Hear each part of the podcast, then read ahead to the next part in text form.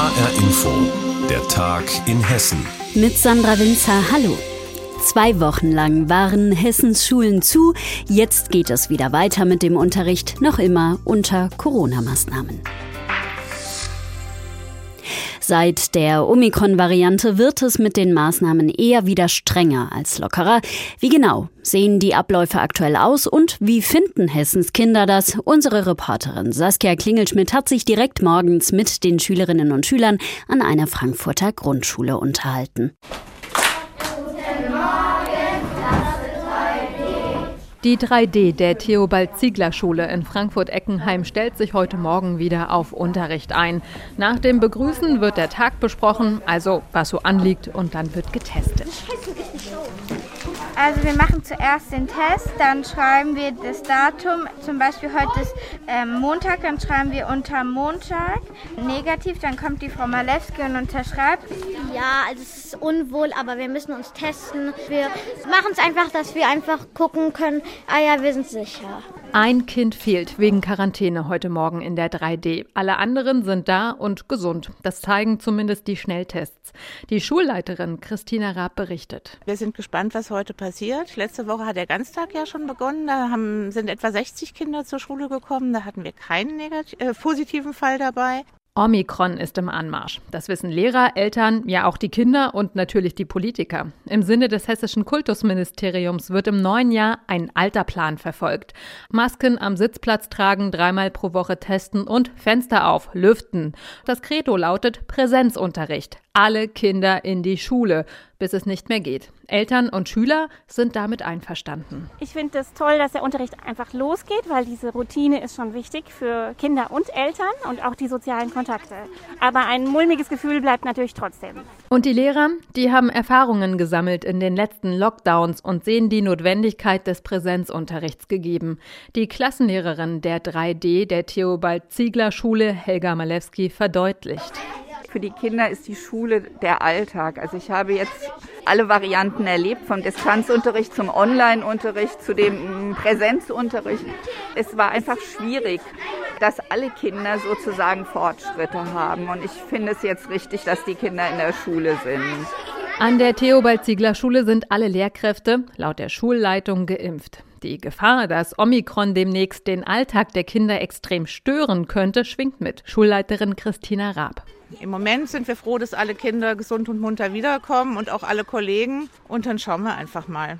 Anders können wir da gar nicht mehr rangehen. Das äh, hat uns ja die letzten zwei Jahre irgendwie gelehrt, dass wir immer ganz individuell jeden Tag neu gucken müssen, was, was der Stand der Dinge ist. Der Stand der Dinge oder besser der Schnelltests weist für die Theobald-Ziegler-Schule in Frankfurt heute Morgen zum Schulstart insgesamt fünf positive Ergebnisse auf.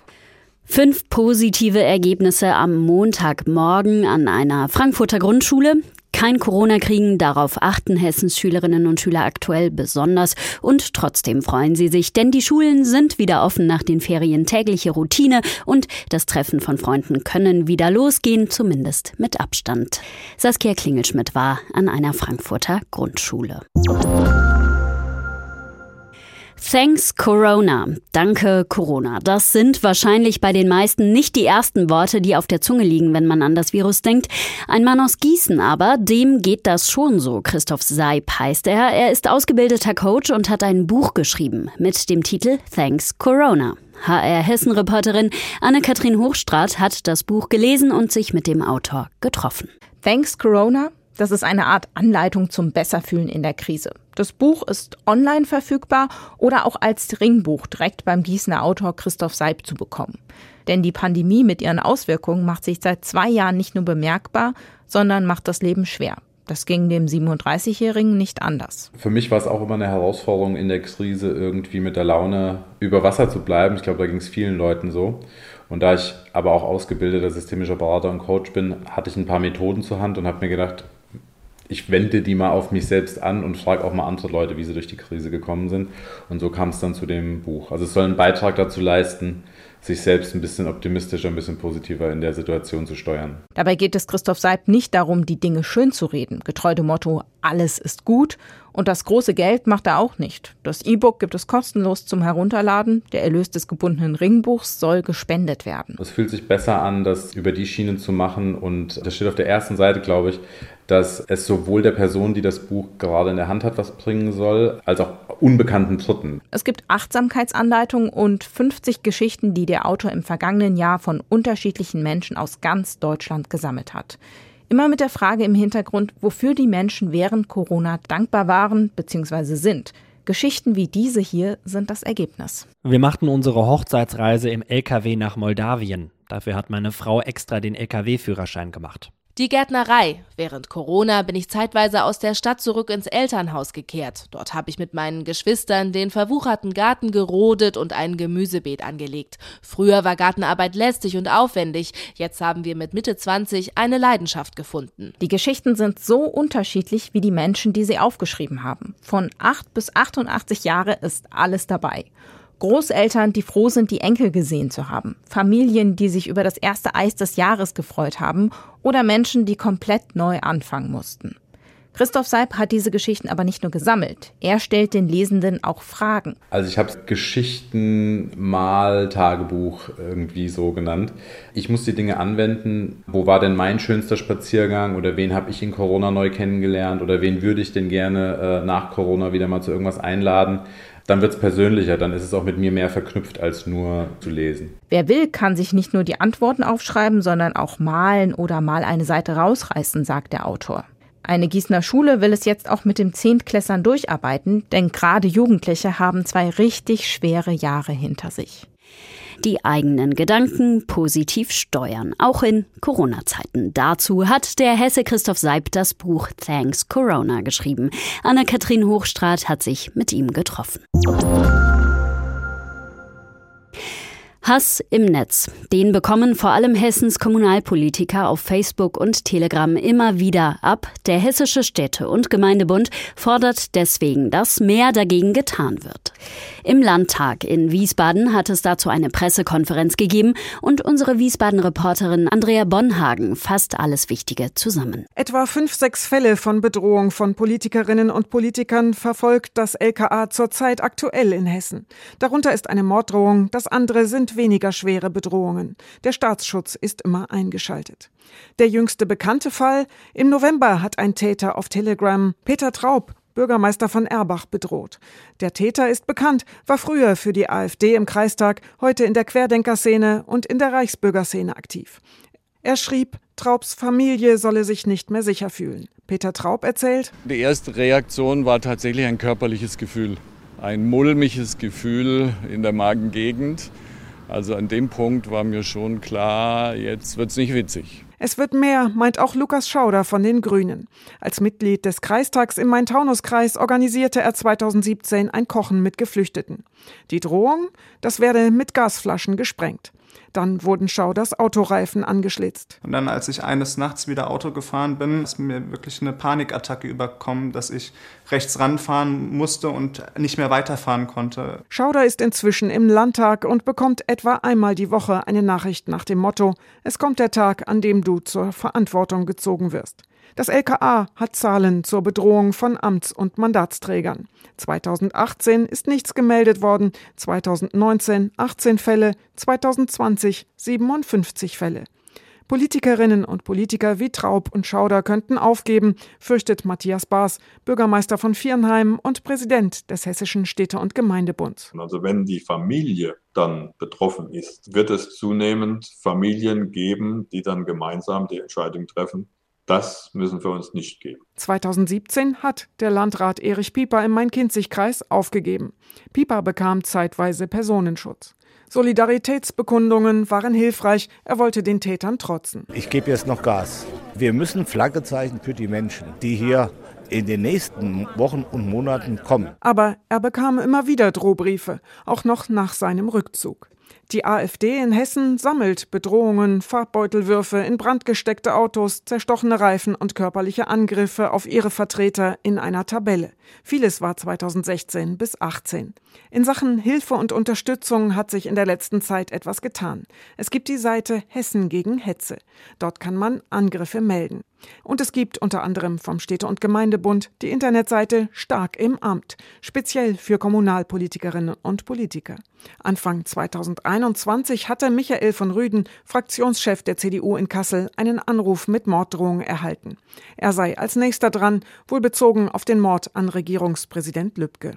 Von Rüden sagte, Polizisten wären danach hin und wieder an seinem Haus vorbeigefahren. Er habe sich gut aufgehoben gefühlt. Auch wenn einiges angeschoben ist, der Städte- und Gemeindebund wünscht sich noch mehr Unterstützung.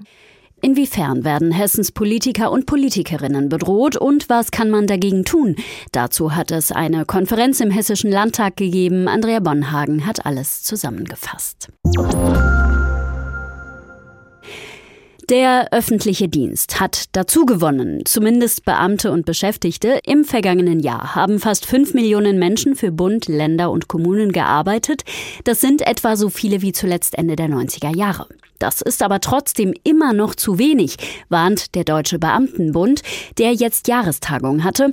Und wie die Lage in Hessen aussieht, dazu hat HR-Inforeporterin Ursula Mayer recherchiert. In Hessen arbeiten rund 360.000 Menschen für den öffentlichen Dienst, für den Bund, die Länder und Kommunen. Allein in den letzten vier Jahren sind 22.000 dazugekommen. Obwohl jetzt also wieder Menschen eingestellt werden, reicht es in vielen Bereichen nicht. Lehrer, Erzieher werden weitergesucht, bei den Gerichten, im Straßenbau, in der Verwaltung. Überall wird mehr Personal gebraucht, sagt Richard Tonius, Chef der Gewerkschaft der kommunalen Beamten und Arbeitnehmer in Hessen. In den Krankenhäusern gibt es schon seit Jahren das Problem, dass im Pflegebereich Personal fehlt. Das Ganze verstärkt sich jetzt noch durch Corona, weil durch die Überlastung, die durch Corona entstanden ist, viele Krankenpfleger und Krankenschwestern auf dem Wege sind, sich nach einer anderen beruflichen Alternative umzusehen. Mehr Arbeit gibt es wegen Corona auch für die Polizei, meint Norbert Lammel, der stellvertretende Landesvorsitzende der Polizeigewerkschaft Hessen. Also wir können natürlich noch Polizeibeamtinnen und Polizeibeamte gebrauchen. Natürlich auf jeder Dienststelle, ja, um da die Belastung der Einzelnen, die jetzt dort Dienst versehen, natürlich etwas aufzufangen. Um dieses zusätzliche Personal zu finden, macht die Polizei mittlerweile sogar Werbung. Außerdem fehlt es in Hessen an Richtern und Staatsanwälten, erzählt Christine Schröder, Pressesprecherin des Hessischen Richterbundes. Und das hat für sie vor allem mit der Bezahlung zu tun. Die Großkanzleien bieten Prädikatsjuristen sechsstellige Einstiegsgehälter, also 100.000 Euro und mehr. In der Spitze werden 160.000 Euro bezahlt. Davon sind oftmals vergleichbar qualifizierte Richter und Staatsanwälte weit entfernt. Ein Thema, das selbst schon vor Gericht landete. Der Verwaltungsgerichtshof in Kassel hatte letztes Jahr geurteilt, dass Beamte wie auch Richter in Hessen viel zu wenig verdienen. Die hessische Landesregierung will nun nachbessern. Und das ist auch dringend nötig, mahnt Holger Mühlenkamp, Leiter der Universität für Verwaltungswissenschaften in Speyer. Wenn man gute Personen, Spitzenpersonen bekommen will, muss man auch adäquat bezahlen.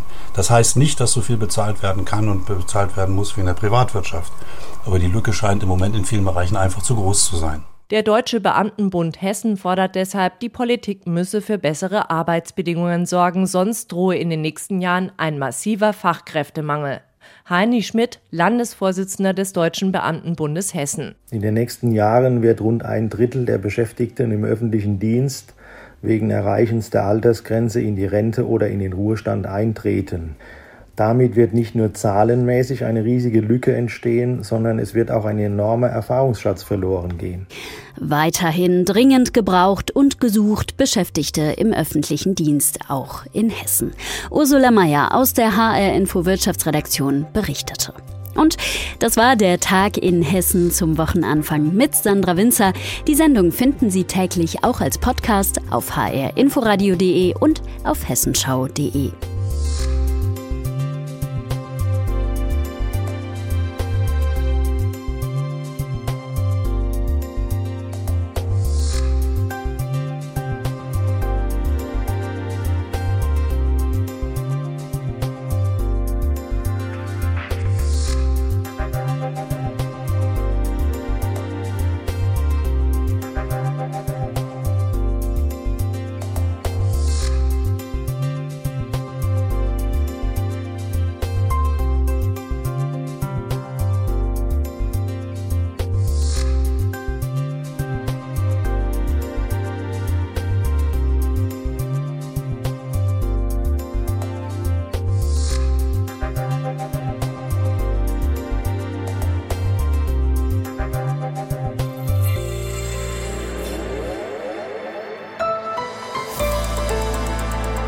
ARD Infonacht. Nachrichten